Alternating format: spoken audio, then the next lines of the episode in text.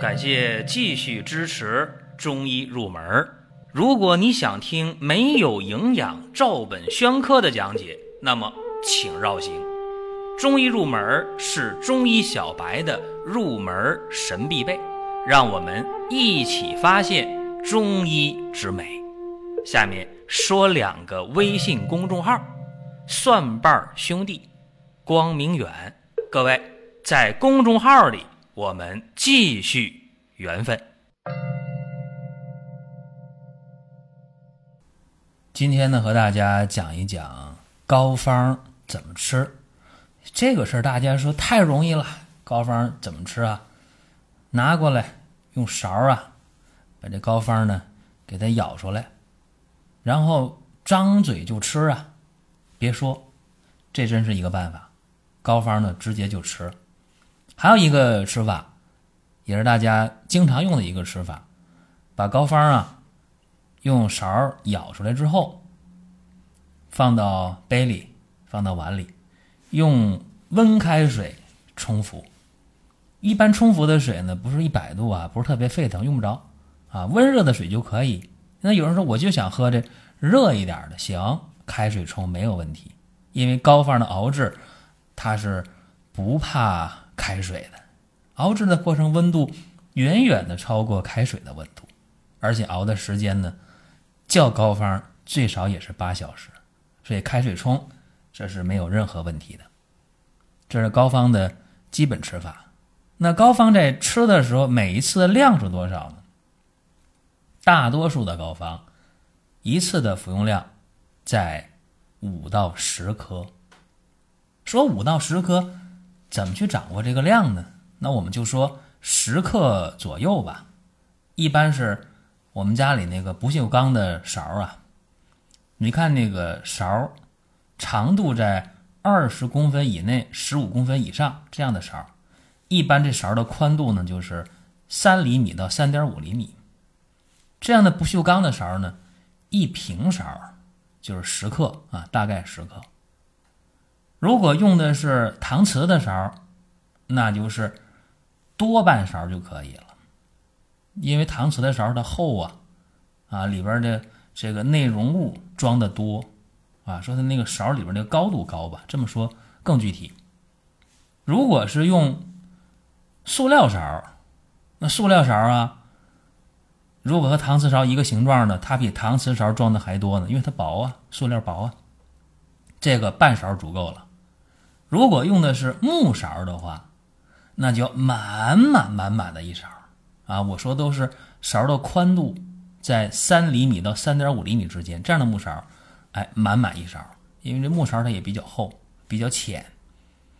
这样的话就是大概十克。啊，这是一次的量。一般的膏方在服用上啊，都讲究空腹，啊，空腹效果会好一些。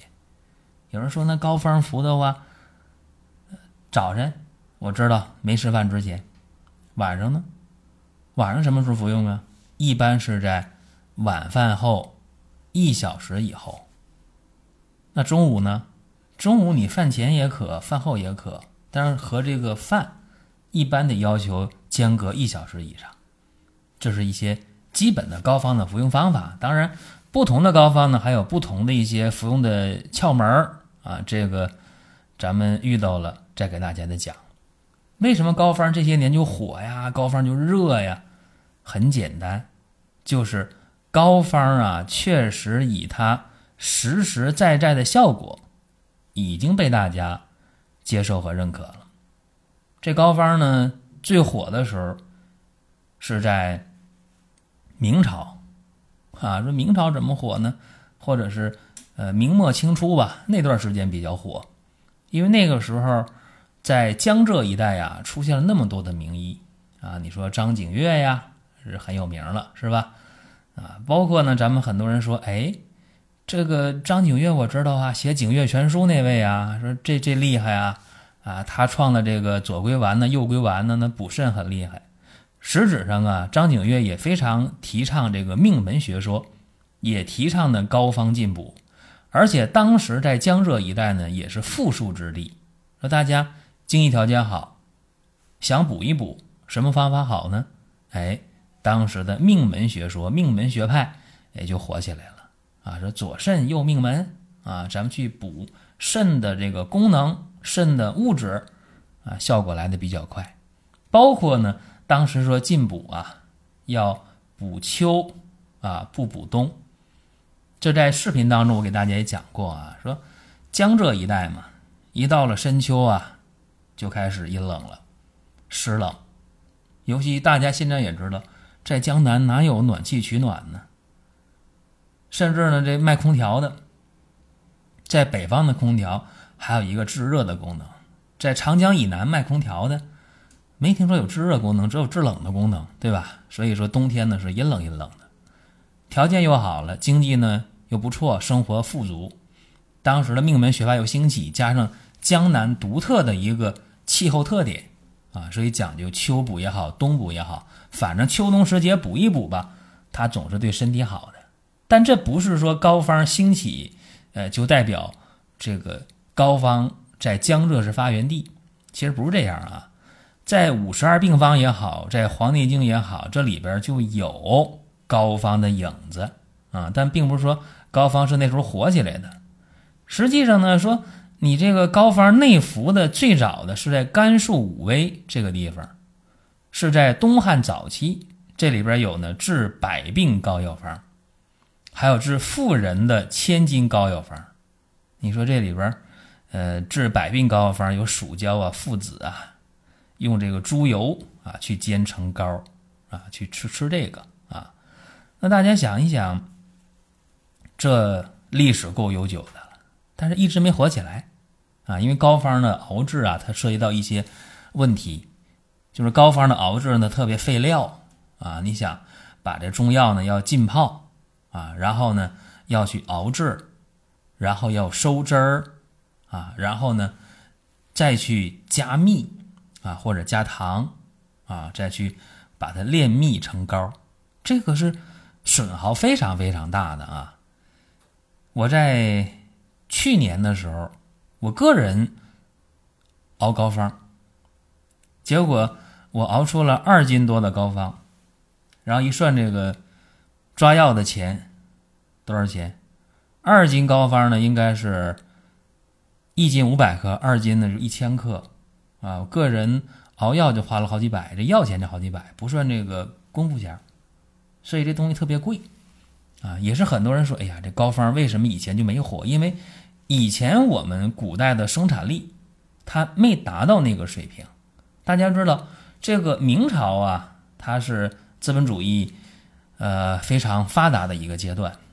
所以在明朝的时候，这膏方火了，啊，这是有它必然的历史的原因和当时的社会的现实原因。那么现在我们说经济条件好了，大家的养生啊、祛病啊、强身健体呀。这些需求呢，又突然旺盛起来，吃得饱了，穿得暖了，生活条件好了，都想身体好，想健康，想长寿。再一个，现在的亚健康人太多了。我们看啊，经常心情就烦躁的啊，失眠、焦虑的，睡不好觉的，对吧？疲乏的，这亚健康的总觉得累的，这人太多了。所以说，这个膏方在二零零五年左右吧，到现在已经火了，呃十几年了。怎么火的呢？它最开始还是在江浙地区啊，然后长三角、珠三角都火起来了啊。尤其在去年的时候，我到上海这个时候啊，我看到有一些中医院啊，到什么程度了呢？就预约这个膏方，简直了，呃，一预约就是三四个月啊都拿不到，特别特别火。所以有人就说啊，这个人呢，真的是到啥时候了，到啥程度了，呃，去干啥事儿，这话一点不假。你饭还吃不上呢，衣还穿不暖呢，你没法去考虑这些事儿。说大家以前面临疾病什么情况呢？哎呀，保养我不干，治病行，对吧？治病花多少钱都行，他非得到那份儿上了，他。去治病，那现在不是大家发现了？哎呀，这治病不划算，真等病了，我去治去，哎呀，那花多少钱是一回事儿，关键是能不能治好还是一回事儿。招那税干嘛？平时身体不舒服了，吃饭不香，睡觉不香，身上没劲儿，心情呢压抑，这亚健康了，是吧？其实所谓的西医的亚健康，中医看呢，那就就是疾病了。那啥叫亚健康啊？没有中间状态，人要么是阴阳平衡，要么是阴阳失衡。你吃饭不香，你睡觉不踏实，睡不好，吃不好，心情不好，疲乏无力，这就是疾病，就是阴阳失衡嘛。怎么办呢？这可以去调补啊。包括刚才咱们说张景岳，他创立过两仪膏，对吧？用那个人参熟地，这是呃源于易经嘛，说易有太极呀，是生两仪是吧？说这个两仪呢，指天地，指阴阳，指男女。对吧？所以它这两仪膏干嘛呢？调阴阳气血的，调补脾肾的，对吧？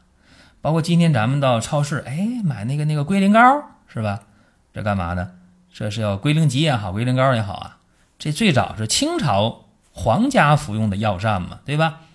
这是呃用这个鹰啊和龟呀，还有土茯苓啊，是吧？熬制的，干嘛呢？延年益寿嘛。曹操当年说啊，龟虽寿，是吧？那龟呢，当然是长寿的象征啊。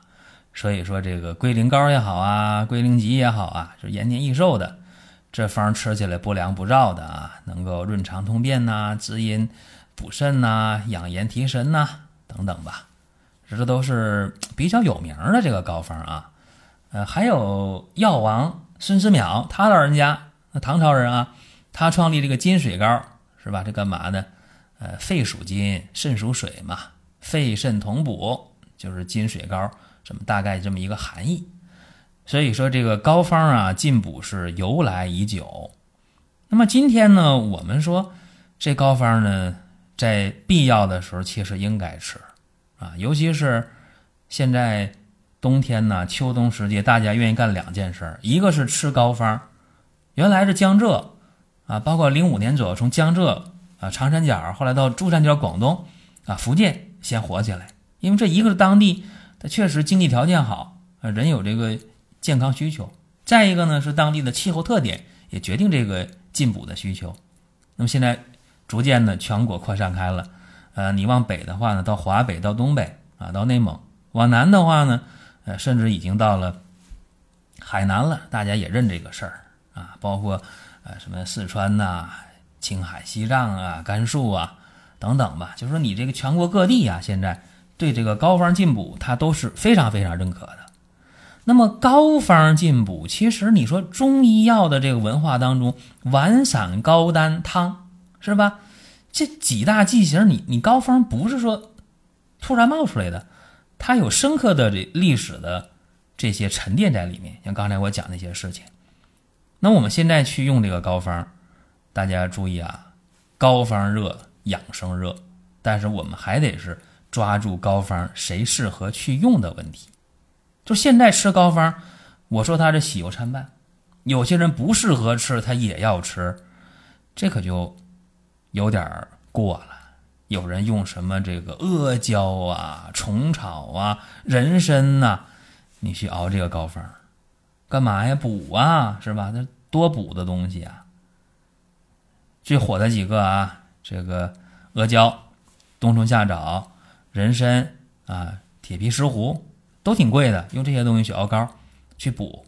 甚至我去广东的话，发现啊，当地有些人就觉得这做子女的，如果生活说得过去的话，你到入冬了，不给父母熬点这个膏的话，觉得哎呀，在这熟人亲戚当中都抬不起头，说哎呀，人家老人就吃这膏方，咱们家咋不吃这个呢？这个就成攀比了啊！而且我还见过一些年轻人啊，我去这个呃浙江、江苏，也是去年的事儿啊。我到这个医院去看当地膏方的这个情况，说怎么这么火啊？然后当地有同行说：“你过来吧，咱们看看这膏方的事儿啊，特别火。”我当时一看，有些年轻人吃膏方，我也觉得不可理解啊。他用了很多的这个呃壮阳的这些药。去做这个膏方，啊，这里边用了什么海狗鞭呐，啊，用一些这个什么牦牛鞭呐，用上一些什么附子啊、干姜啊、肉桂呀，哎呀，熬膏方，一问干嘛？说提升男性功能啊，觉得时间短，觉得这个硬度不够啊，我要补一下。结果这样的膏方如果吃下去啊，它是一派阳热之象啊，都是阳热的药。你看大辛大热啊，你补完之后了，补出火，补出燥，补出热呀，啊，流鼻血的、失眠的、心跳加速的、口干的、睡不着觉的，都得出现。就算你男性能力吃这样的膏方提升了，但是你到头来得到的是什么呢？这是叫做火上浇油。啊，就是本来就是热性药加热性药，让你身体这个阳一下被激发起来，当时是好一些。但是过后呢，你那火苗身体内的能量就那么多，过早的消耗掉了，这不合理呀。包括有些女性，哎呀，我要调补啊，阿胶上来了，再有那个石斛上来了，那你就熬那个。膏方，你说全都是那个滋阴的啊，包括很多女性吃完之后了，坏了，拉稀了，腹泻了，没胃口了，何苦来呀？那你全都是滋阴的，不行。所以说我给大家讲啊，你这个膏方想补的话怎么办呢？你得知道啊，叫做阴阳并补。说难用的膏方当中，你必须呢加点滋阴的药，不能全是扶阳的。你看，我们讲说鹿鞭膏，它合理在哪儿呢？就是这边在扶阳，同时里边也添滋阴的药。你这样的话吃鹿鞭膏，就没有说上火的、血压高的、心慌的、睡不着觉的没有。然后有人说：“哎，那我以前吃鹿鞭膏，怎么就吃完就上火呢？”我说：“叫鹿鞭膏的东西多了，对吧？那你说都叫大学生，那你说你清华北大的大学生，你和那个三本的大学生。”他这个学习的方法，他学习的能力，你觉得都一样吗？他不一样，对吧？所以此路边膏非彼路边膏。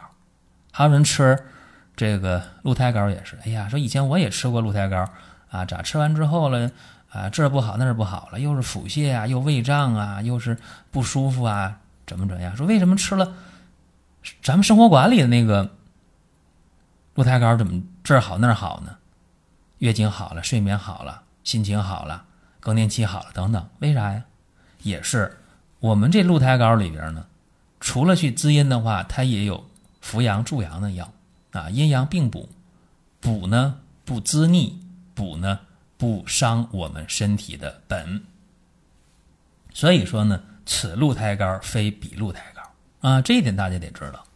再有就是大家最近特别关心这个多仙膏的事儿啊。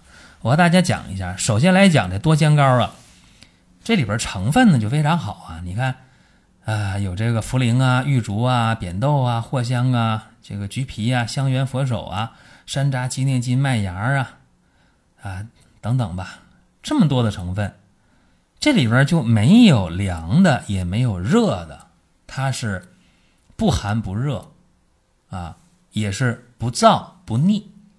啊，这个方子呢，大家去用。大多数人啊，你别说未成年人，那那不能用啊，包括那孕妇那不行。其他人几乎上没有什么禁忌。大家去用这个多仙膏的话啊，不用多，早一勺，晚一勺就行，空腹用，直接吃或者开水冲都行。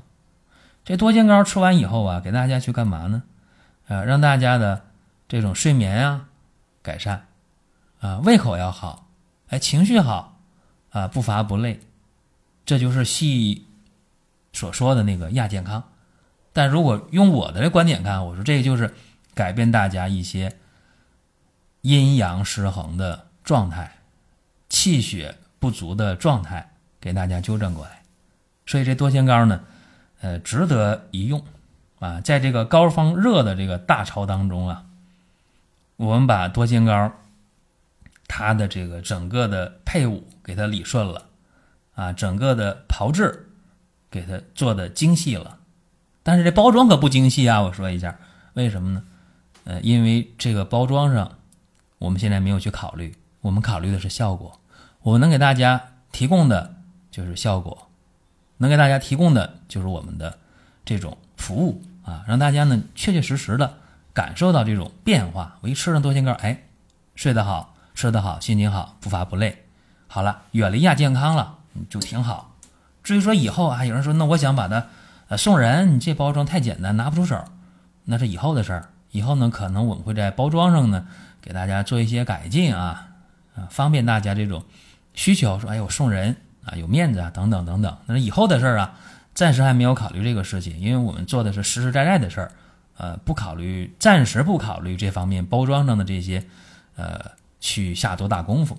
这是咱们今天给大家讲的这个多仙膏的事儿啊，嗯，大家有需求的话可以用啊，尤其多仙膏用的话呢，呃，用一瓶的话呢，十天。啊，应该说十天左右啊，十天多一点，效果就出来了。建议大家用的话呢，起码用三瓶啊，用一个来月啊，这样的话效果会更好啊。如果用两三个月，那当然你就会有更多的收获。这是今天的内容。呃，大家呢在进补的时候啊，希望有一个理性的思维啊，不要剑走偏锋。哎呀，我一补补偏了，这就很麻烦。而且补的时候呢，不要去考虑面子问题啊。咱们要的是效果。好了，各位想听什么内容，给我们留言互动。下一期的节目我们接着聊。下面说两个微信公众号：蒜瓣兄弟、光明远。各位在公众号里，我们继续缘分。